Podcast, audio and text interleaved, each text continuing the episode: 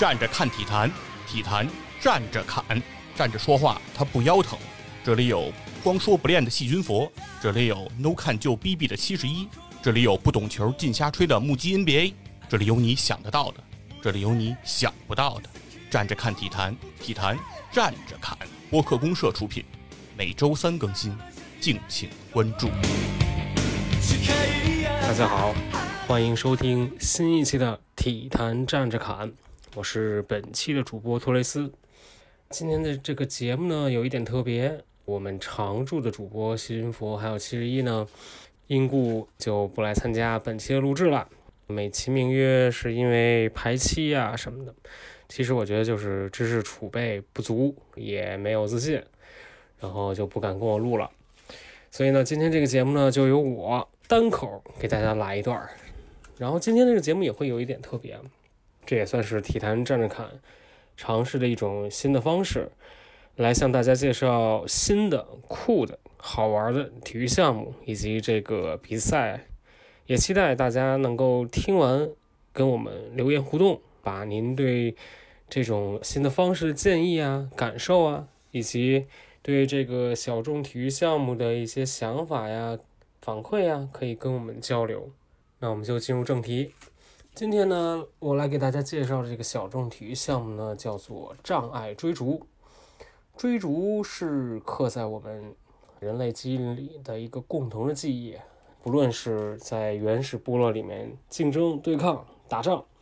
还是说集体的狩猎。还是说被动物狩猎，或者说我们回到童年时期在操场上的追跑打闹，或者说我们看电影里面警察追小偷，或者说这个警匪片这种生死时速的这种较量，追逐其实都是深深的烙在人类的这个身体的本能当中的。当我们在追逐的过程当中呢，就是那种肾上腺素大量分泌的那种感觉会非常的强烈。那种短促而又刺激的感觉是非常让人着迷的。那我们在大街上追逐的时候呢，比人群会躲电线杆，会躲汽车，会躲开路上一切的这个障碍物。那如果这些元素都被标准化、职业化之后，会是一个什么样子呢？我们有时会在这个短视频平台上看到这样的比赛画面：两个队伍身着各自统一的服装。在一个由钢管、平板、桌子组合的这种场地里面，两个疯子在里面拼命的奔跑，拼命的追逐，在限定时间内，一个追，一个跑，这就是障碍追逐。那最有名的比赛就是叫 World Chase Tag，简称是 WCT，它是融合了这个室内的跑酷、场地障碍、限时抓人。等这些元素啊，形成的这个全球第一个也是唯一一个世界性的职业比赛。职业的这个障碍追逐，它是什么样的一个规则呢？我先给大家做一个简单的介绍。一般来讲呢，它会是在一个四方的一个场地范围里面，大概是十二平米左右，会有两个运动员分别扮演两个不同的角色，一个是当人，一个当鬼。这所谓人呢，就是被追的那一方；鬼呢，就是抓人的那一方。在二十秒的时间内，如果这个鬼碰到人，就算获胜或者说得分。当然，这个过程中你只能用手去碰，你拿其他的身体部位，什么脚啊、什么什么头啊什么的都不行，只能拿手去触碰。如果你二十秒内没有碰到，那就算人赢，就是。逃跑那个人赢。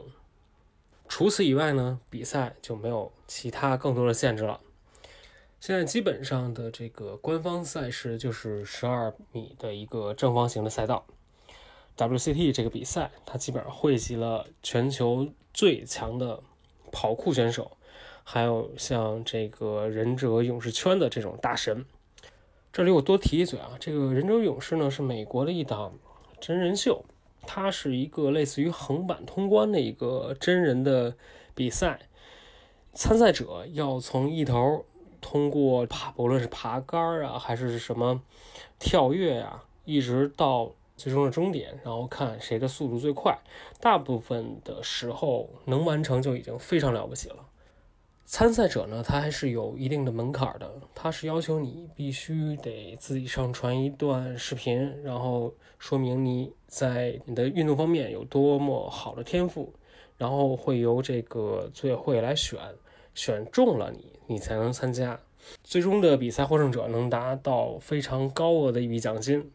然后我们回到这个，还是说我们这个 WCT 这个世界障碍追逐比赛，它有一个特点，就是它场边的观众他只有站票。其实我们看到那个视频里面，其实那个场地也非常小，一般会是在一个类似于破旧的工厂里面，它会重新的改造，有一块场地，然后四周会有观赛区。那基本上观众都是处在一个站姿的状态。当然了，也这很很容易理解。这样的一个这个刺激的比赛，你根本就坐不住，因为整个的比赛过程就是两个人不断的虚晃、飞跃、急刹车、上下翻飞，然后左右穿梭，或者说滑行，或者说这个绕圈往返，或者说什么高空的跑杆等等等等，这些动作速率非常的快，根本不容得你眨眼。只有站着看的时候，你才能更好的有一个更立体的角度。来俯视整个场地，然后因为他们的动作会也是非常立体的，有它不光是跑，它还有这个上下的这种跳跃，或者说从这个板子下面这个穿过去，所以你站起来看会看得非常的舒服，也非常的全面。回到这个官方的这个比赛啊，官方一共有提供了这个五种玩法，但最常用的规则是两种，一个是团体比赛。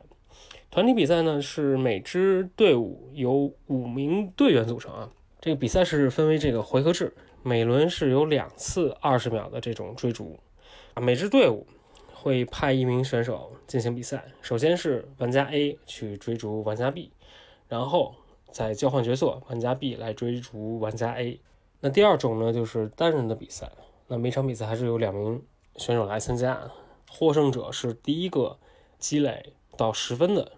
那一方，他必须比对方还要高两分，然后比赛还是以回合制的这个方式来进行，这是比较基础也是非常常见的两种规则。其实想玩好这个游戏，或者说想比好这个比赛是非常不容易的。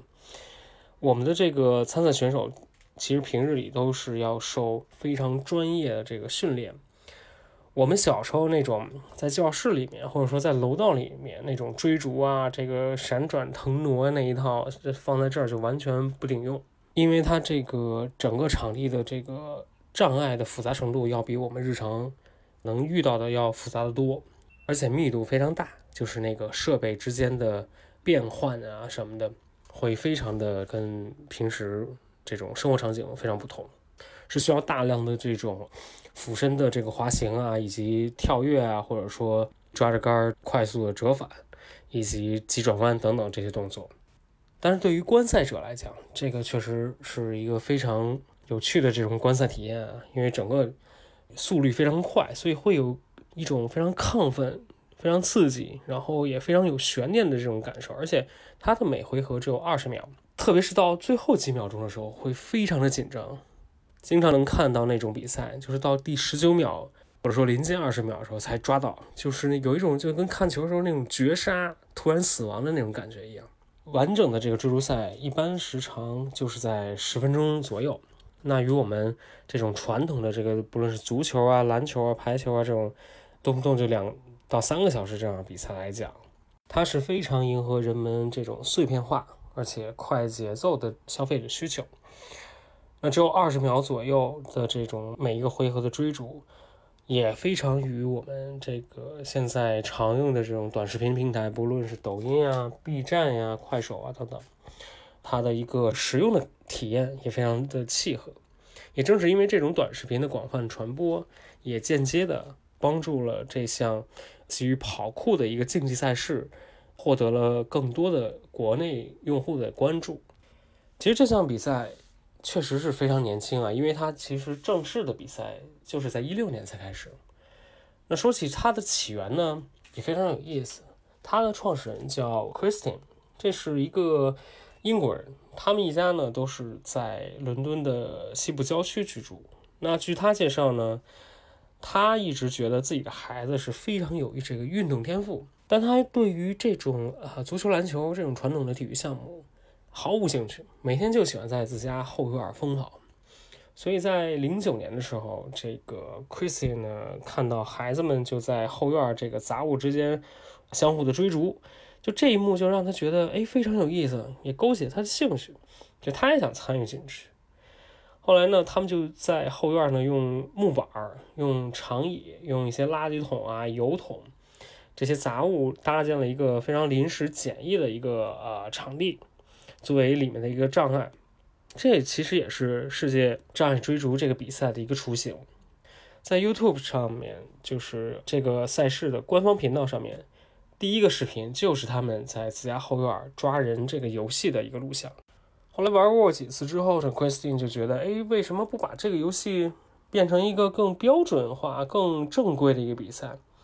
后来他就跟他的这个家人商量了一下，就觉得。这个游戏和当下的这个跑酷结合起来，一定会非常的酷。于是呢，他们就在海德公园，就是伦敦非常著名的一个在威斯敏斯特教堂地区的一个公共区域，他们邀请了一些跑酷的爱好者，进行了这个首次的线下活动。当时就是利用公园现有的一些设备去当做了这个障碍物，但确实吸引了不少。这个游客呀，这个旁观人的这种围观，大家觉得哎特别有意思，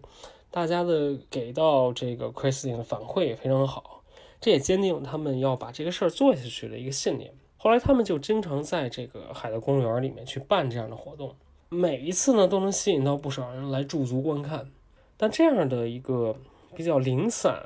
的这种行为还不足以发展成一个正规的比赛。到了二零一四年。Christine 一家人投资了五千英镑，找了一个这个废旧的这个厂房，设计了第一块标准的场地，同时还为比赛设定了具体的规则，还同时申请了专利。在这项比赛注册了商标之后，他们就举办了首场的正式比赛。他们的这套规则呢，非常平衡追者和跑者，整个赛道也是经过了无数次的这种修改、调整和优化。也研发出了一套非常特别的计算系统，也通过移除或者说增加场地内的一些元素来校准这个赛道的难度，也分成了不同的级别，像业余爱好者、青少年或者说儿童。到了二零一六年，首届大赛就正式诞生了。直到今天，它一共举办了四届，在全球十三个国家和地区。都有授权的赛事，比赛第一届其实总共就两支队伍来参加，所以当时这个冠军队伍其实它的在业内的这个认可度啊也没有那么强。这支队伍呢叫 Mario Gun，我也跟大家分享一下他们这支队伍非常有意思的一个发展历程。最早呢，这个 Mario Gun 里面的一个成员接触了这项赛事创始人。后来呢，就在他们的工厂里面和这个团队合拍了视频。他们通过这个跑酷的动作融入场地追逐这种形式来做这样的一个算是探索性的一个一个一个视频的拍摄。其实这个 Mary Gun 团队一开始并没有太强的感觉啊，觉得可能就是拍个视频什么的，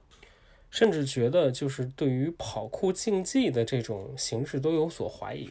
但是他们在回看剪辑的时候，觉得哎，这种形式太酷了呀！就是在运用各种技巧性动作的同时，他们也开始意识到里面其实可以增加一些策略的手段，让这种竞技啊、追逐啊变得更加有趣。在这次测试的拍摄之后呢，他们和另外一支在当时非常有名的队伍叫 Staro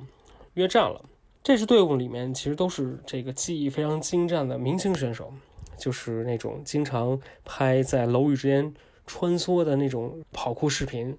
那画面非常具有冲击力啊！对于这个如果恐高症患者来说是是非常大的一个挑战。那我们回到这个他们这个约战，在这次正式的这个比赛过程中呢，他们意外的取得了完胜。对方的选手呢，其实都是速度非常快的，通常。普遍会认为说，速度最快的这种跑酷选手，他也会成为这个 WCT 这样模式下最强的选手。但实际上并完全不一样。跑酷中的一些技巧，它不一定适用在追逐赛中。追逐赛中本身也有很多特别的一些技巧，那这都需要很多特殊的训练。而这次比赛其实也就是 WCT 这项赛事第一届，第一届总共就两支队伍参加，马瑞杠占了一个小便宜吧。但到第二届的时候就不一样了，这个赛事的这个知名度也名声大噪，很多这个职业的跑酷的队伍都来参加了。参赛者的这个风格也是多种多样，他准备的这个也更加充分，因此呢，第二届开始比赛的整体水平也大幅的提升。它不像第一届时候的只有两支队伍，而且都是那种网红的队伍，并没有太多的重视。更多的是一个表演的性质。那第二届开始就涉及到了队伍之间的这种策略。马瑞旺这支队伍呢，在第二届这个群雄逐鹿的这种状态下面，依旧拿到了冠军。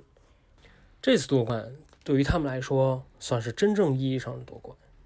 之后呢，他们也被邀请到各种知名的英国的媒体的一些访谈，或者说一些媒体人对他们进行了这个专访。所以他们在大众里面的这个名声也越来越大。之后，他们还被邀请到日本去参加了一档娱乐节目，去和当地日本的本地的队伍去进行比赛。这次的日本之行还挺有意思的，因为这个活动呢，恰逢第三届比赛开始之前。在这个节目当中呢，日本的队伍跟他们商量比赛的规则，做了一些微调。它不是二十秒内能否抓到。而是去比抓到的时间，它变成了一个比拼速度的形式，就这么一个微小的改动，让他们大败，就是让他们觉得即使这种规则不同，比赛原理上也没差太多，竟然会让他们输得这么彻底。而这次小插曲呢，也让他们原本把这次日本之行当做一次放松的这种旅游观光，但这次。失利让他们提高了警惕感和危机感，也让他们自己变得非常低调和谦逊，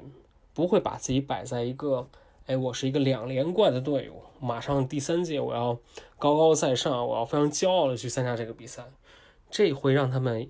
一下就回到了一个非常务实的一个状态，让他们觉得人外有人，他们自己队伍还是有很多可以进步的地方。所以团队立刻进行了这个人员的补充，让他们整体的这个人员的实力啊，主力、替补之间的差距没有那么大，而且也招揽了一些当时的一些明星的选手，每个人的这个比赛状态、比赛欲望都调整的非常的积极，训练也更加努力，所以在第三次比赛顺利的又拿到了第三届的冠军，实现了他们的队伍三连冠。但很遗憾，到了第四届的比赛时候，马瑞刚输给了一支新参赛的美国的队伍。那最终冠军是由法国和瑞士组成的一个联队，叫 United，获得了最终的冠军。当然，这里面我觉得，如如果大家有兴趣，可以找一下，就是这届比赛里面的有一场半决赛，是由 Ugan 和呃 United 的这场比赛，是被认为是迄今为止最伟大的比赛。里面包含了各种的绝杀、各种跌宕起伏的这种比赛过程，非常的精彩，非常强烈的推荐大家去看一看。当然，尽管马尔杠没有拿到第四冠，但他三连冠的一个成绩也是现在最强的一个战队了。他们也分享了他们在准备过程中几个核心的这个重点。第一个重点是假动作，就是他做一个假动作。要让你的对手预判出错，这也是他们团队核心的一个研究的部分。从比赛角度来说呢，假动作做得好，它是能够提供巨大的一个优势的，能赢得大概一到两秒钟时间。在整个二十秒的比赛里面，每一秒都是非常重要的。所以假动作的研究，什么虚晃啊，这个包括你的一些小的细微的动作啊，是非常讲究的。那第二个核心的技巧呢是。要了解什么时候加速和减速，这也涉及到了如何消耗时间，因为整个就二十秒嘛，你每一次加速和每一次减速是非常有策略性的。你是否能够忍住攻击，或者说在合适时间迅速加速，都会影响到整个比赛节奏。所以现在有很多速度很快的选手，但是他们不一定能赢得最终的冠军，或者说赢得当场比赛胜利，就是由其他的选手拿到了更好的一些比赛的策略，使得这种速度上的劣势就不那么明显了。第三点呢是场上的意识，这个意识包含了你对于整个场地障碍的一个熟悉程度，以及是否能够巧妙的运用场地。这一点就有点像打游戏，就是什么使命召唤或者说 CS，就是你越熟悉那个场地，越知道地图上的那些要点，多一分对环境的熟悉，就多一分预判对手，或者说比对手先一步抢到先机的机会。目前这项比赛还是在欧美会比较流行，特别是是在它的这个发源地欧洲。那在国内的发展呢，其实。在二零二零年，就是去年的十月份，首届的 WCT 中国区的比赛在上海也举办了，是在上海的这个叫 Jump 三六零的蹦床公园来举办的。这个比赛是由这个上海的一家叫 Link 的公司来引入到国内的。当时这届比赛吸引了国内这个跑酷圈最具号召力的选手悉数参加，像这个跑酷侠战队的张云鹏。他是吉尼斯世界纪录保持者，他曾经在六点一四秒内跳过了十根离地四点四米、彼此之间相距二点五米的横杆。还有他的战队中呢，有这个二零一九年中国首届极限跑酷联赛中拿下两枚金牌的李一奇，还有车尾灯队的这个杨小强，他是二零一九年跑酷世界杯中男子自由式比赛的季军。除了这届比赛之外呢，我也看到过一些呃类似的一些小的活动，在呃像杭州好像或者说成都好像举办过，都是一些规模更小的。从整个项目来讲呢，就是这项小众的这种比赛更多是一猎奇吧。比方说，我们能够看到在短视频平台上面，大家留言都是哇好酷啊，这个太刺激啊什么的。但是呢。其实能够感觉到大家对这个项目是有兴趣参加的，但是相关的渠道、相关的机会还是比较少的。而且从赛事的运营来讲，赛事本身的广告赞助也没有太强。当然，这也不是国内比赛的问题了。WCT 这个世界性的比赛的也是有这样的情况，就是赞助商不够多，投入力度也不够大，然后参与的人数也没有那么多。这个赛事的宣传呀，用户的这个留存啊，这种社群的运营，包括更丰富的这种商业开发，还是值得再深入的去探索的。当然，现在也有一些衍生的一些服务啊，像是针对不同年龄段、不同群体的这种啊这种培训，这都是一个很好的一个探索，也有助于更多的人去了解这项活动。还有像这个短视频平台上面。有这种精彩的这种赛事的片段，但是呢，这种相关的非常专业和细致的讲解并不多。还有像赛事前前后后的这种故事，像明星选手啊、网红选手的这种孵化和这个培养都还不是太好，他们的名气可能也更多局限在自己的小圈子里面。那说回到这个训练，如果你有兴趣参加这样的障碍追逐的比赛，或者说这种体验，我建议有两方面的这个训练内容。第一个就是基础的这种身体训练，因为整个的追逐里面是涉及到很多这种闪转腾挪的动作，而且需要这种急速的这种反应以及这个爆发力，所以对于肌肉力量、对于这个呃敏捷都是非常有要求的。所以在这一块儿。如果你可以参考一些像跑酷的一些训练，对于你基础的这种身体素质的达标是非常有帮助的。第二呢，就是策略，策略是非常有意思的，它也是整个竞技中最核心的部分。像之前提到的假动作，对于场地的熟悉，以及加速减速这些非常细致也非常策略性的这种安排，是需要在前期在比赛之前。要有系统性的这种设计和思考的。当然，不论是比赛还是训练，安全始终是要放在第一位的，一定要注意。因为整个的这个呃追逐过程中是速度非常快的，而且那些设备也是非常的硬的，撞上还是很疼的。那到这里呢，这个这项障碍追逐比赛也介绍了差不多了。这是一个非常刺激的体育项目，会让我们想起小时候的这种追逐。那除了竞技以外呢，它其实也是一个很好的这种互动的方式，不论是亲子游戏呀，还是团建呀。你比方说你团建，那我觉得团建有这样的活动，我还是挺愿意参加的，不会让人觉得那么无聊。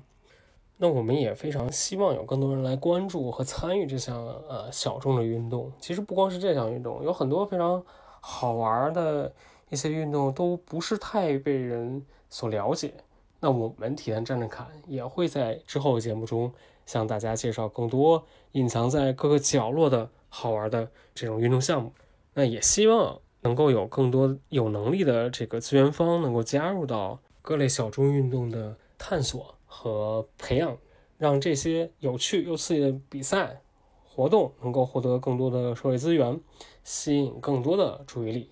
也成长成为更加适合大众参与的比赛和这个休闲的娱乐。那本期体坛站着侃就聊到这里，听友们，我们下期再见，Bye